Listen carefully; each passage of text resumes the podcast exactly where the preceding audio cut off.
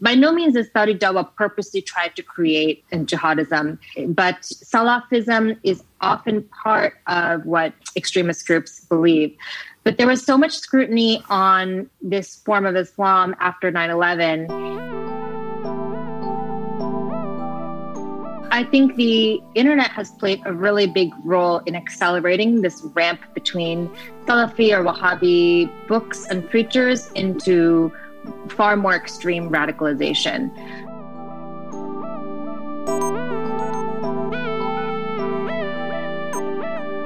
But it's it's undoubtedly true that Saudi Dawa has done a lot to spread Salafi ideas everywhere in the Muslim world, including in Europe.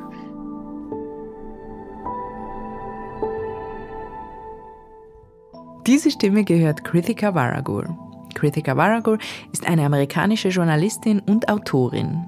Als langjährige Auslandkorrespondentin in Indonesien und Südostasien berichtete sie über Religion, Politik, Fundamentalismus und Extremismus, unter anderem für The Guardian und The Atlantic.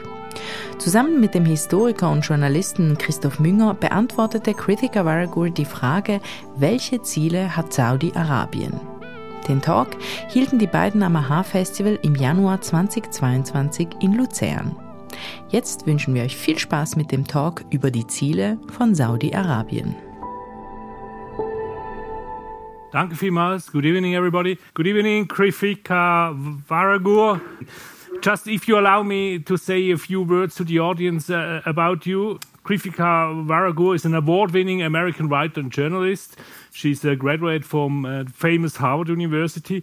And in particular, and that's why we are here tonight, she's the author of this book. Uh, you can, uh, I present it here The Call um, Inside the Global Saudi Religious Project. Uh, I was told it's also on the shelf upstairs uh, and you, where you can buy it afterwards. The book, The Call, is an intriguing study about the Saudi effort to export Wahhabism, the very ultra conservative version of Islam. And of course, Krithika Varagur goes into the topic by doing research in different countries. Uh, what about uh, the impact of, of, of this uh, project, the so called DAWA project? And uh, she's been in the in the country with the largest Muslim uh, population, that's Indonesia, and, but she was also in uh, much smaller countries, uh, so small as Kosovo.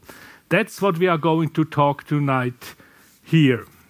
For several years, Krithika Varagur was a correspondent in Indonesia and also in South, uh, South Asia and Southeast Asia in general. Uh, furthermore, she reported from Africa, from Nigeria, and from the Balkans. Uh, her reports were published in very distinguished media outlets such as the, the, the, Atlantic, the Financial Times, The Guardian in particular, and also the Washington Post. And most recently, I've read that Krithika Varagur was a columnist at the Wall Street Journal. Uh, Krithika Varagur, what was your column about in the Wall Street Journal? It was about my generation, which is uh, millennials, and what it's like in the workplace for this generation. Um, I was given a pretty broad berth from the CIA, which is the American intelligence agency, to the growing marijuana industry and everything in between. Oh, great. Would also be a great topic, of course, maybe next time. Uh, but tonight we are going uh, to look at Saudi Arabia and its Dawa project. Uh, you, ha you have described in, in your books. First, in the first part, I would, would like to talk uh, in, in general way about the Dawa project. Then we could turn to Indonesia, where we've spent four years, and then to Kosovo. And finally, I would also like to discuss a bit the implications for Switzerland if that's okay. Absolutely. Uh, thank you. Uh, so you describe in, in the book I'm presenting to the audience again so that they really buy it afterwards. you describe in your book the call uh, how Saudi Arabia actually exports Wahhabism, uh, this brand of ultra, ultra conservative uh, Islam. So could you please tell us, that's also the title of this evening, why is Saudi Arabia doing this? What is the aim behind this project? Absolutely. So, the title of my book, as you said, is The Call. And the title comes from an Arabic word called dawa, which means the call to Islam. And dawa can mean a lot of things. On one level, it's just the duty of every Muslim to embody the values of Islam and just, you know, kind of implicitly call anyone they come into contact with into Islam. On the other hand, it can also refer to more explicit missionary activity, whether it's proselytization, um, directly encouraging conversion, sending Qurans, and so forth. And it's the latter kind of dawah that's been uniquely prominent in the history of modern Saudi Arabia. And that history, keep in mind, is not a very long one. Saudi Arabia only became a country in 1932. Before that, there were a series of tribal kingdoms. Um, there were several dynasties ruled by the House of Saud. Um, this was the third one, but in what we call a modern nation state, only came together in 1932. And the most um, prominent feature of the country, which is the discovery of oil, happened in 1938. Both of these things were essential to what we would later call Saudi Dawa. So, from the start, Saudi Arabia, which was never colonized by a European power, um, was formed from this power agreement that dates back to the 18th century between the royal House of Saud, the Saudi royal family, and the Wahhabi clerics under the uh, leadership of a very famous preacher named Muhammad ibn Abd al Wahhab. Um, he became famous in the 18th century for basically uh, t- wreaking havoc on the Arabian desert with his unique interpretation of Islam, uh, which centered Tawheed or the unicity of Islam to the exclusion of a lot of other things that had come to be associated with Islam. So the Wahhabi form of Islam was very much against things like visiting tombs, celebrating the Prophet's birthday, singing, dancing, and all kinds of things that they considered extraneous to the kind of total and submissive worship of the Muslim God.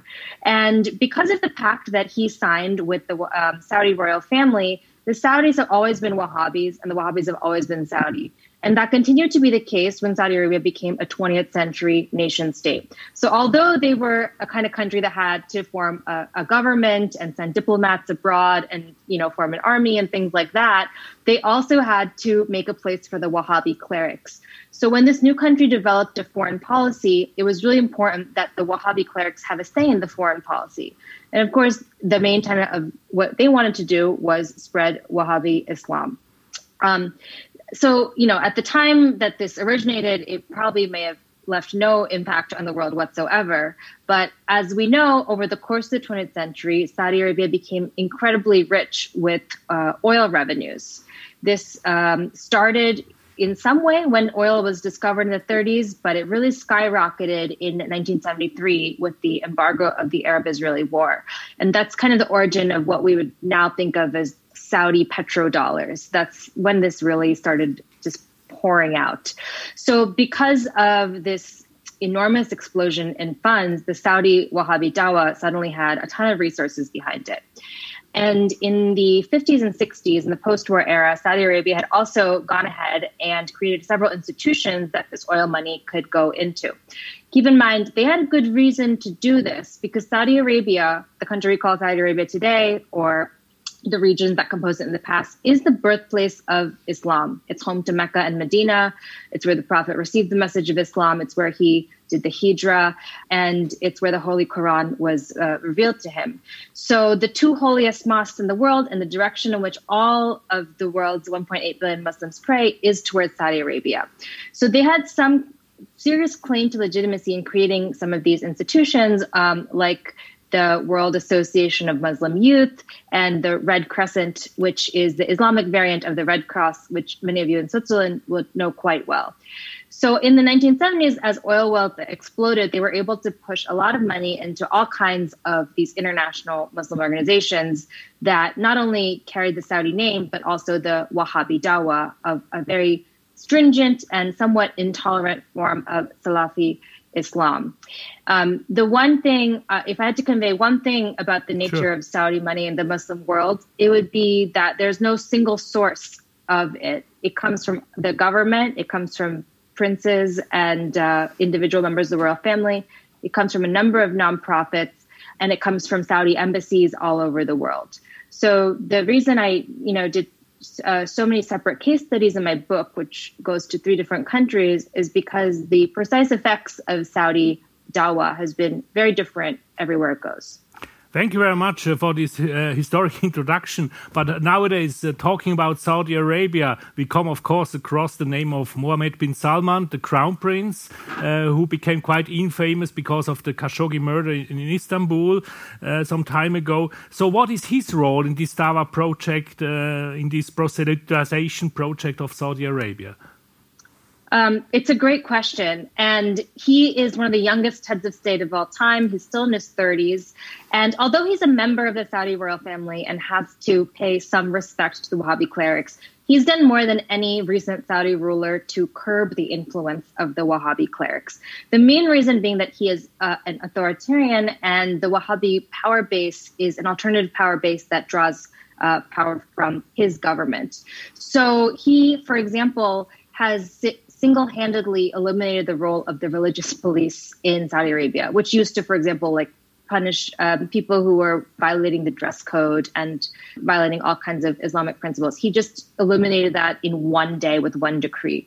He's also jailed a number of prominent Wahhabi clerics, which shows that he's not really afraid of them and doesn't feel quite as much pressure to maintain the legitimacy of the clerical base as his predecessors did. That being said, um, he recognizes that the Hajj or the pilgrimage to Saudi Arabia is a really important source of revenue for the kingdom and an important form of cultural prestige for Saudi Arabia around the world. So he has had to make some improvements to the pilgrimage ministry um, specifically and to facilitate it, especially during crisis events like the pandemic. But I would say overall, um, his modernization plan, which has been called Vision 2030, emphasizes a lot of things before um, the religious part of Saudi Arabia. I think there's a sense from him that he wants Saudi Arabia to be known for things other than religion and religious influence, and a little bit more for things like technological innovation. Yeah, we've, we've read about that, but you personally, are you optimistic re regarding this crown prince? I am optimistic about his rule in general or about his influence uh, on the religious establishment. The influence on the religious establishment, of course.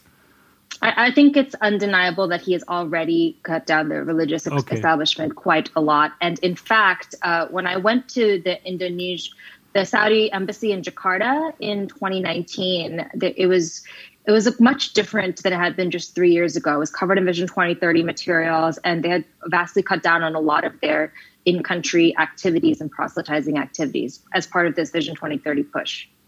So, but uh, of course, in Saudi Arabia, religion and politics are quite strongly inter- interlinked, and uh, they go they go both together. So, for example, has Saudi Arabia supported uh, the Taliban advance in Afghanistan uh, last summer? So, um, you know, their geopolitical considerations, especially in the Middle East region, are pretty specific and constantly changing. But the reason I looked at places in the greater Islamic world in my book, especially in Asia and Africa, is because um, they have somewhat different symbolic cultural relationship to Saudi.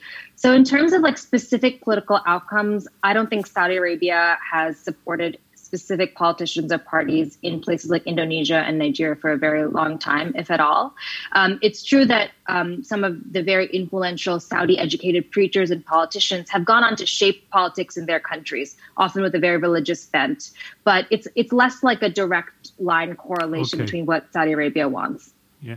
But uh, so coming back to this Dawa project, you you you have mentioned the, the some uh, fights going on between the po the political leadership and and uh, the clerics. So who is behind this Dawa project, and in particular, who is paying for it? Is it the state of Saudi Arabia, or is it the mosque, or is it both? Um, again, that's a great question. There are a lot of people behind it. There is a single uh, Dawa ministry, a dedicated Dawa ministry in Saudi Arabia that oversees a lot of their religious attaches, which is uh, a diplomatic post under the ambassador in a lot of different countries around the world. And for example, that ministry oversees um, dollars spent on mosque renovations, sending Qurans abroad, uh, and things like that. But there's so much that happens outside the Dawa ministry. And furthermore, the dollar amounts are very let's say, estimated because they're not um, extremely subject to um, external inquiry. So we have to take them at their word for these figures. But outside the Dawah ministry, there are really big charities like um, the World Association of Muslim Youth and the Islamic Relief Organizations that are also sending out a ton of materials all the time.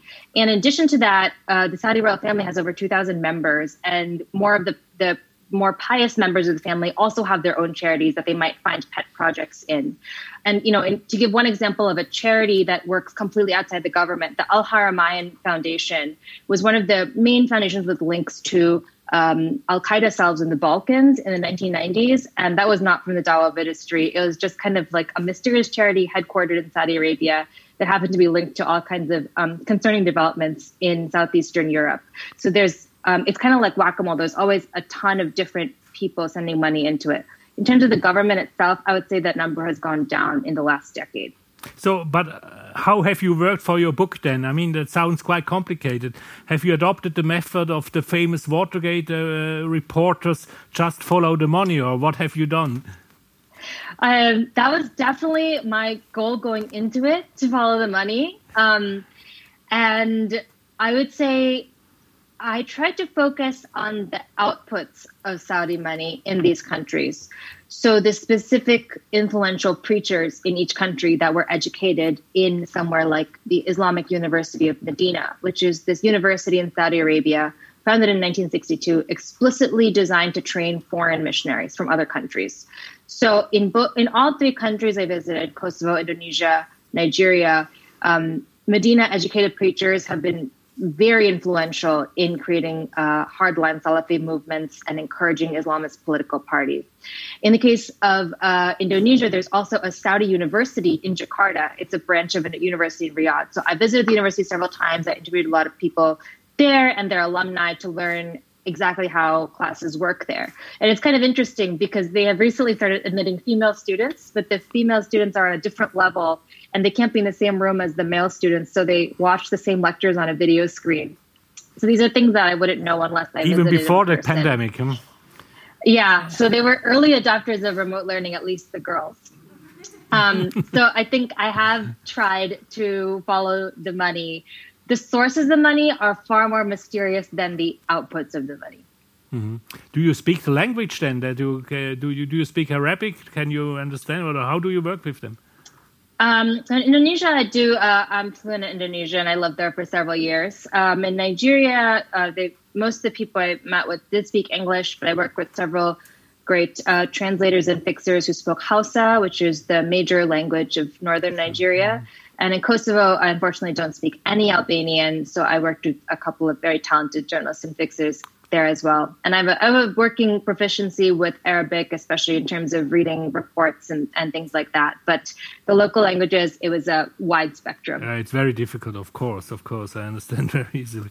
Uh, you, have mentioned uh, now the countries you've visited. Uh, let's turn to um, uh, or look a bit closely, a bit more closely to Indonesia. Barack Obama, he spent there five years as a child he returned to Indonesia in 2011 uh, as the US president, and uh, he even visited his, his old home. Uh, and he remarked, I quote, a more fundamentalist, unforgiving interpretation of Islam.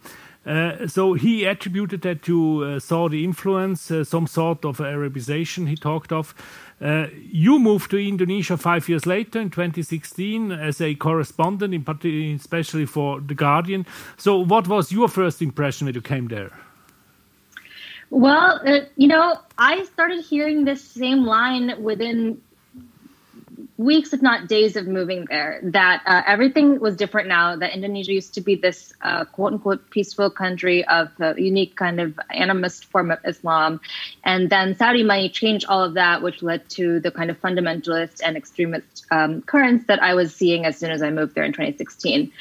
I thought this was an interesting claim either way. Um, I didn't have much to go on, but I, I did grow up mostly in the post 9 11 era in America, and I had heard a lot about um, Saudi money in that context as well, especially because um, 15 of the 19 hijackers uh, of, of the Twin Towers were Saudis.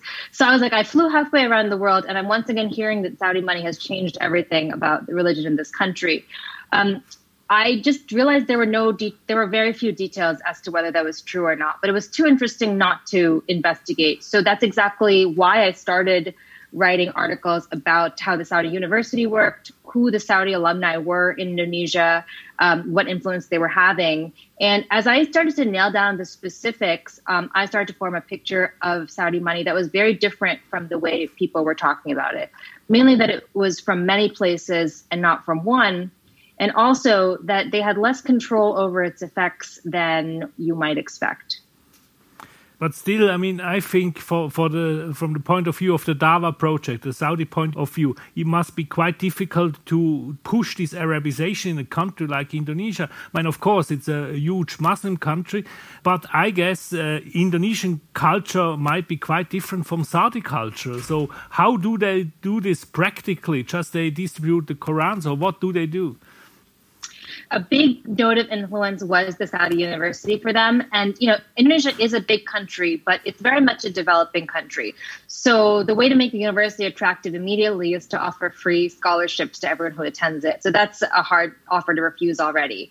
And especially outside Jakarta and some of the smaller villages, building mosques or sending preachers creates a lot of goodwill in places without a lot of resources. And they've also been very conscientious to translate a lot of their Dawa materials into the local language, in this case, Bahasa Indonesia. So when I, um, you know, when I interviewed people who used to work in the religious attache's office, he described just very, this very thoughtful plan where the Saudi um, religious attache would set up outposts on like every island of Indonesia, which is a huge archipelago bigger than the United States. Um, just to just to be a local node of Dawa. And in all those places, um, at least a few influential Salafis came out of that outreach. So in the 20th century, in the pre 9 11 era, they did give these local and regional heads of Dawa a lot of leeway to like use money in the way that they saw fit to hire a lot of local preachers to be on their payroll and to really integrate with the local community in that way. Uh, when you talk about Indonesia, we just remember the very impressive, impressive pictures coming from the Aceh province after the tsunami in 2004. I mean, uh, in those pictures, there was just the, the mosque left, where the, the only stone building, and everything else was flat of Banda Aceh, the, the capital of, of, of this province. Uh, has this catastrophe been a big chance for the Saudis to get into Indonesia by providing aid to the people who really suffered uh, from this catastrophe of, of a century? Uh, it's. I mean, I certainly thought that was going to be the case because the Saudi formula of um, ch charity and aid relief plus missionary activity is kind of a signature move. And I was like, what could be a bigger theater for this kind of aid than the place that was razed by the tsunami? Um, I went to Aceh several times, and actually, it was there that I discovered the limits of Saudi Dawa because I thought the Saudi charity campaign there would have completely transformed Acehese religious life because they had so little after the tsunami. But in fact, Acehese also have a very strong regional identity and they said we'll take your charity money but um, don't don't try to don't try to take over our religious life to the point where they were clashing in the streets and fighting over control of the main mosque of oh. Aceh when they started to feel like this Saudi educated imam was trying to take over the Grand Mosque. Um, so the Acehese really mounted a strong resistance to some of these Salafi ideas because they have such a rich Islamic tradition of their own. And, you know, going to visit the Saudi charity office there and even the Saudi university there, I realized they had really been cut down to size. Unlike in Jakarta, the Saudi university branch in Aceh is only allowed to teach the Arabic language. They're not allowed to teach other classes. So they really put their foot down and said, "This is we're going to draw the line here. You can't you can't just uh, do whatever you want just because we've gone through this tragedy." So you could feel some sort of a resistance towards the the, the attempt to influence everything. Yeah, absolutely. Yeah, okay. So, uh, I mean, uh, however, the, the, West also sent uh, aid at the time. Uh, millions came from Europe. The US Navy sent the ships and helped the people on, at the shore uh, of the Aceh Peninsula. Has there been also, or has there been, uh, has there been no impact of the Western assistance in, in Indonesia, or could you feel that? Oh, there certainly has. I mean, Banda Aceh, the capital of Aceh, is absolutely beautiful today, and and that's entirely due to the enormous amount of aid money that came their way after the tsunami. But I would say that for the most part, the UN and Western countries will not condone missionary activity as part of their official aid package, and that's the Saudi difference. Most of and in any case, most of the time, I, I'm sure that there were other missionary or, or other organizations trying to do other activities. I haven't looked into, for example, like Christian relief in those areas. I know in India there were definitely other religious charities from Christian and Catholic backgrounds in South India, but it would not have been received well in Aceh, which is the only Indonesian province with Sharia. So I don't think Christian missionaries would have gone out of their way to proselytize in that particular province. It's maybe a But good idea. overall- yes. Yeah. um, you know, overall, just to just to uh, connect briefly to Kosovo, like when Kosovo was being rebuilt, the UN and U.S. aid efforts very much did not include religious. Uh, they just they felt it was just not appropriate to include uh, a lot of religious component to the aid, whereas the Saudi and Gulf Charity saw no no problem with that. Uh, you, you've mentioned it. Uh, we, um, Kosovo is much closer uh, to us. It's, it's part of the Balkans. It's part of Europe. It's an hour away uh, with an airplane. But uh, Saudi Arabia is also very present in uh, very present uh, in this uh, very small country. Why is this the case? So, you know, Saudi Arabia was very active in Islamic relief during the Yugoslav war and the end of Yugoslavia and all the small countries that came out of it, often at great cost um, and high civilian toll, like Bosnia and Kosovo, which are two of the main Muslim majority uh, countries that came out of the former Yugoslavia. And I, I like to think of Kosovo as the last big Saudi Dawa effort before 9 11, which changed everything, and we can get into a little bit later. Um, the reason why it was pretty cut and dry, I mean, Bosnia, uh, as many of you might know, was one of the biggest humanitarian um, crises and, on the world stage in the 90s. And Saudi Arabia had, at this point, two decades of really strong experience uh, distributing aid and charity and things like that. So they were very heavy on the scene in Bosnia when it became independent in uh, 92 and 93. And then Kosovo, when the same thing happened in 98, 99, um, they were among the first countries to offer humanitarian relief. There were planes flying almost every week with humanitarian aid. And it was kind of a no brainer for them to stick around once Kosovo became a country. But they were not unique in that case. As you know, a NATO bombing helped uh, Kosovo become independent. So there were a lot of people on the scene. But you know, for Saudi Arabia, it was it was a perfect uh, theater for aid because this is this 98% Muslim country in Europe itself. Um, the square footage is very small, so from their headquarters in Pristina, they were able to reach most of the country, and in a place that had been you know, Kosovar Albanians had been traumatized in many ways uh, during the war, but one of the ways was for their religious identity. Um, you know, Serb uh, Serbian forces um, shot at minarets. They purposely destroyed Muslim places of worship. They killed imams. And a lot of Kosovar Muslims were traumatized on a religious level. So the only kind of charity presence speaking to that fact was Saudi and Gulf money. Um, whereas the UN and, and US and things like that were focused more on institutional uh, support and peace building and supporting camps and things like that. Saudi Arabia was among the only people who were educating imams. They were giving scholarship for imams from this war torn country to study Islam. They were giving Qurans to people who had maybe not seen them in years or decades. So that's why um, the Saudi dawa was so so much received in Kosovo at the time. No one else was really trying to fill this gap except for them. So they were very welcomed then at the time in Kosovo. The Saudis. Sorry. The Saudis were very, very welcomed in, in. They were liked in, uh, appreciated in, in, in Kosovo. Initially, they were certainly appreciated as as alongside most other um, international aids. And it wasn't until some maybe a decade later that people started to realize what exactly was happening as a result of Saudi related imams and what kind of messages they were bringing. So the, the resistance to those messages didn't happen until much later. But in the immediate aftermath of the war, um, it was they were not questioning it too hard on ideological grounds. I mean, you write in your book that, that, that uh, the Arabs also destroyed uh, Muslim cemeteries.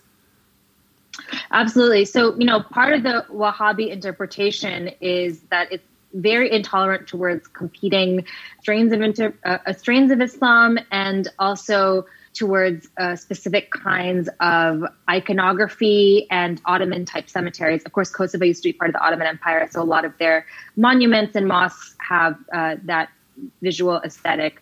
So it's definitely true, according to imams I spoke to there, that Saudi charities kind of uh, took the opportunity to destroy quite a few heritage sites along the way. So you mentioned 9/11 that changed everything. I mean, of course, uh, uh, you, you, said it before. 15 of the 19 uh, 9/11 hijackers uh, had Saudi origin. So uh, was that some sort of a wake-up call uh, regarding the Saudi? attempts to influence even in, in, in Europe as, in, as you to, to increase the influence even in Europe such as in, in Kosovo yeah, 9 11 did change everything, in part because this was such an extreme um, event by a, a jihadist organization. Al Qaeda became a household name overnight, although they had, of course, existed for quite some time before 2001. And there was a lot of scrutiny on what this ideology actually was. So and I make this very clear in my book. By no means is Saudi Dawa purposely tried to create jihadism, but Salafism is often part of what extremist groups believe. But there was so much scrutiny on this form of Islam after 9 11, which, by the way, was followed up by two Al Qaeda attacks in Saudi Arabia itself in 2003 and 2004. So Al Qaeda really became a big problem, not just for America and the West, but also for Saudi Arabia themselves that the international community started to crack down on um, Saudi financial transfers to other countries, um, started to shut down tons of charities in all kinds of these countries. So, like in Nigeria, Bosnia, Indonesia, Philippines, any Saudi money almost overnight became very suspect. And the Financial Action Task Force started to heavily review outflows of money from Saudi Arabia, which is why in a country like Nigeria, the once enormous Muslim World League, by the time I visited in 2018, had been reduced to just a single person. Um, and he said the taps just turned off after 2001. There was no more money coming his way. That brings us to some sort of successors of uh, Al Qaeda, the ISIS, the Islamic State uh, terror group. I mean, you write in your book, The Call, uh, that there was even an uh, Albanian speaking IS unit uh, in, in Syria and Iraq because there were so many ethnic Albanians from Kosovo, Albania, and Macedonia. So, how could jihadism take root so deeply in Kosovo and all the other neighboring countries?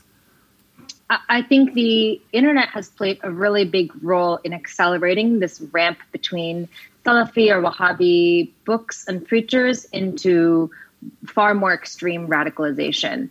So, you know, one thing Saudi Arabia is always splitting hairs about is that Salafism and Wahhabism just is not is a is a peaceful religion in their view and does not advocate for violence. Of course, at the same time, ISIS has used Wahhabi textbooks in its own schools. So some of these books really can go both ways, and it's such a fine line that um, it's not an accident that so many Saudi affiliated alumni have been linked to extremist cells in all the countries I visited. So, you know, with, with regards to Kosovo and radicalization, the fact that Saudi Arabia was influential right when Kosovo became an independent country and funded a lot of the mosques preachers there meant it created a pretty strong base across the whole country of Salafi preachers. And then once people listening to such preachers were able to get online and access the very uh, prolific environment of, uh, of videos and messaging channels and Facebook groups that came out of the early days of ISIS, it just became very easy for some young people to, you know, fall into that kind of trap door. I wouldn't say it's by design, but because the internet accelerated some of these things so fast in Kosovo, we just see this happening faster than in a lot of other countries. Uh, but could you provide us with some figures? I mean, uh, we have Kosovo. What what about France and Belgium? And and where where, where are the most uh, ISIS members coming from? I mean, I think I think Belgium has been uh, considered one of the big hotspots for radicalization and jihadism in Europe. Um, but the role of Saudi money is uh, pretty complex, which I know is, is not the, the answer anyone wants to hear. But it's it's undoubtedly true that Saudi Dawa has done a lot to spread Salafi ideas everywhere in the Muslim world, including in Europe. But in terms of the radicalization dynamics in places like France and Belgium, a lot of it is related to local context of laicite and the marginalization of Muslim communities there, which has also um, led to a lot of disenfranchisement among Muslim communities and created a large bed of potential recruits for these very active online organizations. So again, I think that you know Saudi oriented Salafism plays a small role in terms of providing this ideological framework for many people. But as for making the decision, the extreme decision to join a, a, a terror group like ISIS, there's a lot more um, at play. But you, you write in your book that uh, I think uh, uh, in Kosovo has contributed more foreign fighters per capita, per capita, of course, than any other European country. Yeah, absolutely. And that's where I think this base of Salafi knowledge in Kosovo is very directly linked to Saudi charity after their independence. Like the fact that there was even this pool of people interested in Salafism, uh, I trace to some of these Dawa efforts after Kosovo independence. But as for the actual jihadism and extremism, by the time ISIS was created, there was really no Saudi money uh, mm-hmm. coming into Kosovo directly. Mm-hmm. Uh, still, I mean, Kosovo is a completely different country than Saudi Arabia. What about the role of the women? I mean, Kosovo has a female president, Vjosa Osmani, and uh, doesn't that help to contain the Saudi influence? I mean, I, I think the Saudi influence has been countered um, for many years in Kosovo. For example, the Islamic Community Kosovo started in 2013 to crack down on foreign Islamic charities. And especially after the advent of ISIS, the, the government has done so much to control its borders and especially like movements of people who seem radical and to also um, temporarily shut down Salafi preachers. Um, what in some might even stay overstep their mandate to do that. But they really, once ISIS became a threat, the Kosovo government and the Islamic community did a lot to try and crack down. But the, the fact is, a lot of people managed to go before they really woke up to the fact that this threat was within their borders. And it wasn't until some of these awful videos started coming out with the Albanian speaking commander I mentioned in my book that they had they started taking it seriously. So, you know, in some in some cases it was too late because hundreds of people had to go before these happened. But I highly doubt that this precise kind of foreign charity is going to happen again in Kosovo. And in fact, has very successfully been beaten back in Bosnia, which is a country I originally thought I was going to write about in my book. But when I visited, I realized there was really nothing to write about. Like they had done a great job. They had done a great job reasserting the Bosnian Islamic community's um, modus operandi in their country. Uh, is this also because of the, the strong Western presence in the area? I mean, uh, the Americans are, in, of course, in Kosovo, the European Union, even a Swiss military unit is in Kosovo. Uh, does that help to contain these, these movements? Um, that's hard to say. There, you're totally right. There's, you know, there, you can't go to a village in Kosovo without seeing a USAID sign um, somewhere still, and there's still a ton of UN um, presence there. But I think that Western countries and institutions tend to have a secular bias, um, so to speak. So they often won't feel comfortable working with the religious sphere in general, which is why a lot of their counter extremism initiatives in a place like Bosnia or Kosovo often don't reach the people they're meant to. So I would say I would credit more the the efforts of the indigenous Kosovo Islamic community than the presence of outside organizations. Mm-hmm. And so, uh, how do you see the future for Kosovo regarding this question?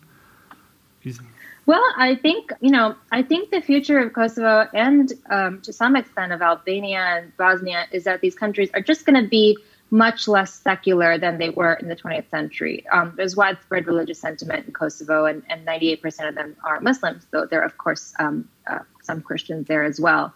So I think um, as their as their indigenous uh, or you know as their native Islamic community finds its legs and starts to have more resources, so they don't have to send people on scholarships to Saudi Arabia all the time, they'll start to reassert their own kind of distinctive Balkan variant of Islam, which really is absolutely fascinating. It's a centuries old tradition. They have a lot of their own traditions to draw on. Um, I think the Saudi interlude and the fact that some of these um, horrible things happened in the ISIS era have driven home the need to articulate their own traditions even more. So now we've talked about Indonesia and Kosovo, and I would like to turn to Switzerland, of course, because we are here. Uh, what about the situation here? Do the Saudis follow the, their policy of uh, Islamic uh, proselytization also here in Switzerland, maybe on the outskirts of Lucerne, where we are at the moment, actually?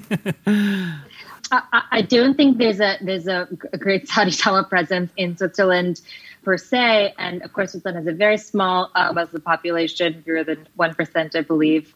Um, but also, there's, you know, the, the, Islamic community in Switzerland has a very interesting history. Um, some, and what's something they have in common with Saudi Arabia, which I wanted to just flag, is that when the Muslim Brotherhood in Egypt um, split apart, many Muslim Brotherhood members fled to Saudi Arabia and, and, and started working on political Islam there. But some of them also came to Switzerland during that time, which is some of the earliest roots of the Muslim community here. But in terms of Saudi Dawa in Switzerland, I, I don't think there is a very big presence. Uh, still, we've talked about the significance of Kosovo in the Saudi Dawa project. And in Switzerland, uh, there live about 200,000 people from Kosovo and Albania and Macedonia. About half of them has even a, a Swiss citizenship. What do you know about the Saudi influence on mig uh, migrants from coming from the Balkans? So, you know, if we're talking about um, the the refugee population, most of the Kosovar and Balkan refugees who came to Switzerland during the um, fall of Yugoslavia, fall of Yugoslavia, were uh, did not experience the Saudi inroads that people who stayed inside Kosovo did. And in many cases, um, the, the, very fact of acclimating to life in Switzerland and, you know, learning to be Swiss and, and learning about the country's traditions will have done a lot to ward that off. That being said, um, I looked into it uh, before our talk, and before um, ISIS became a very well-known threat, it is true that a, quite a, at least a handful of extremist Balkan preachers have visited Switzerland and lectured there, including a Bosnian imam named Idriz Bilibani. And again, I don't think any of that's happening anymore because anyone's name who's affiliated with this kind of Salafi jihadism is very much on a watch list now, and they would no longer be allowed to freely lecture, um, I think, in most Western European countries. Um, it's happened in the earlier 2010s, but uh, not anymore. Still, what, what has the Swiss government to do to contain this missionary activity? Well, I think keeping an eye out for well-known Salafi jihadist names, like the preacher I just mentioned, is uh, a good is a good rule of thumb in terms of foreign missionary activity. I don't think a huge number of dollars are coming in, but anyone in any country, whether it's Switzerland or elsewhere in Western Europe, can access a lot of these sermons and texts online. So that's much harder if not impossible to control. But in terms of the actual visitation of some of these radical imams, I think that um, Switzerland has cracked down and, and should potentially continue to keep an eye on that. I'm sure they do. Still, uh, the question of the of the influence of Islam is a hot political topic uh, here in Switzerland. And as you know, Swiss people uh, have the right to vote on many things, also about such uh, disputed questions. In 2009, the Swiss people banned, for example, in a referendum, the construction of minarets. Uh, that's now based in the Swiss constitution. And just a year ago, 51%, a bit more, uh, a small majority, but still a majority, uh, voters said uh, yes to a nationwide ban on burqas in public. Are these sort of decisions helpful to counter the Saudi proselytization? Well, I, I, have to say, I have not been to Switzerland and I'm definitely not a Swiss citizen. So there's a lot of dynamics that um, I cannot understand as an outsider. But with regards to some of these policies that crack down on a very small number of, uh, of Muslims, in the case of burqa bans, which most Muslim women in these countries don't wear in the first place, and especially the minaret ban, it does contribute, I think, um, to a um, marginalization and problematization of Muslim identity in a general sense, which which may you know which may contribute to marginalization um, among the Muslim population, which is small but has grown a lot in Switzerland in the last half century. Um, I, I, mentioned earlier that in places like France and Belgium, where, where some of the greatest numbers of ISIS foreign fighters came from, their policies of laïcité and very stringent applications of that, which is not exactly the principle in Switzerland, um, have have most likely aggravated the alienation of many um, Muslim citizens and residents of those countries. So, you know, I, I think it remains to be seen, of course, what the effects of this policy in Switzerland are. But I think that it's it's a really tough question um, to find balance between secular values that are so important in a country like Switzerland and the the kind of goal of not not irreversibly pathologizing um, a Muslim identity. And I think a lot of European countries are working through that right now. Um, and I'd be curious to see what the effects of the minaret ban are in another 10 years. I think it's only been about a decade so far. But a generation of um, Swiss Muslims growing up under these kinds of problematizing measures, I think it remains to be seen. But I, I think it's inevitable that some Muslims will feel will feel un- unwelcome and uncomfortable because of things like that. Thank you very much. I mean, so uh, in the debate uh, around these referendums, uh, of course, uh, uh, it was the opponents of of, of those uh, of those referendums. They argued that it's a discrimination to to ban minarets and burqas. So, would you agree then? Um, I'm not. I'm not 100 percent sure about the word discrimination. Um, I guess I would want to hear more from people who are affected by it uh, if they feel discriminated against. But I think the overall the the effects of these combinations of measures to otherize Muslims, especially when there's so few people who would be affected by them, seems you know it seems like it will certainly have some effects. But you know, I have not spoken to burqa wearing women in Switzerland or France or Belgium about the effects of these measures. So I, I reserve my judgment. Thank you very much, Krithika Varagur. I think she, she, deserves an applause from the audience. I, I hope you can hear it. Thank you very much. Thank you. Um, thank you so much, um, Christof, for this amazing interview. It was really, it was really great talking to you. Thank you. A last word from you. What would you like to say? What would you like to add? What have I missed out? Well, I mean, I, I think this is uh, clear from my uh, what I've said so far, but I think the theme of my book is that a lot of developments are much more nuanced than the top line.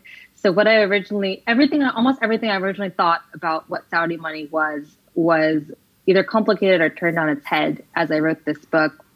And if you think that project is in any way useful, you might enjoy reading it. But if you want a very obvious or clear takeaway, I think you could tell that um, that's not what you'll find in these pages. But I hope some of you uh, decide to pick it up. And please let me know if you do. My email and website are, are quite open to anyone.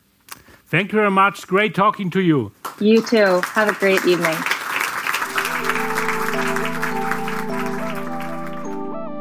Danke, dass du diese Podcast-Episode gehört hast. Ich hoffe, sie hat dir gefallen und du konntest etwas Neues erfahren und lernen. Und wenn du schon mal da bist, lass uns doch eine Bewertung oder ein paar Sternchen da. Das würde uns sehr helfen. Und wenn du mehr Vorträge vom AHA-Festival hören willst, abonniere diesen Podcast und folge uns auf Instagram und Facebook. Auch über Feedback freuen wir uns sehr. Schreib uns eine Mail an am.ah-festival.ch. Aha, ein Podcast für Wissen ist eine Zusammenarbeit von Christoph Fellmann und mir, Anna Matjaschewitsch. Mitproduziert und komponiert hat Nikola Milos Misic.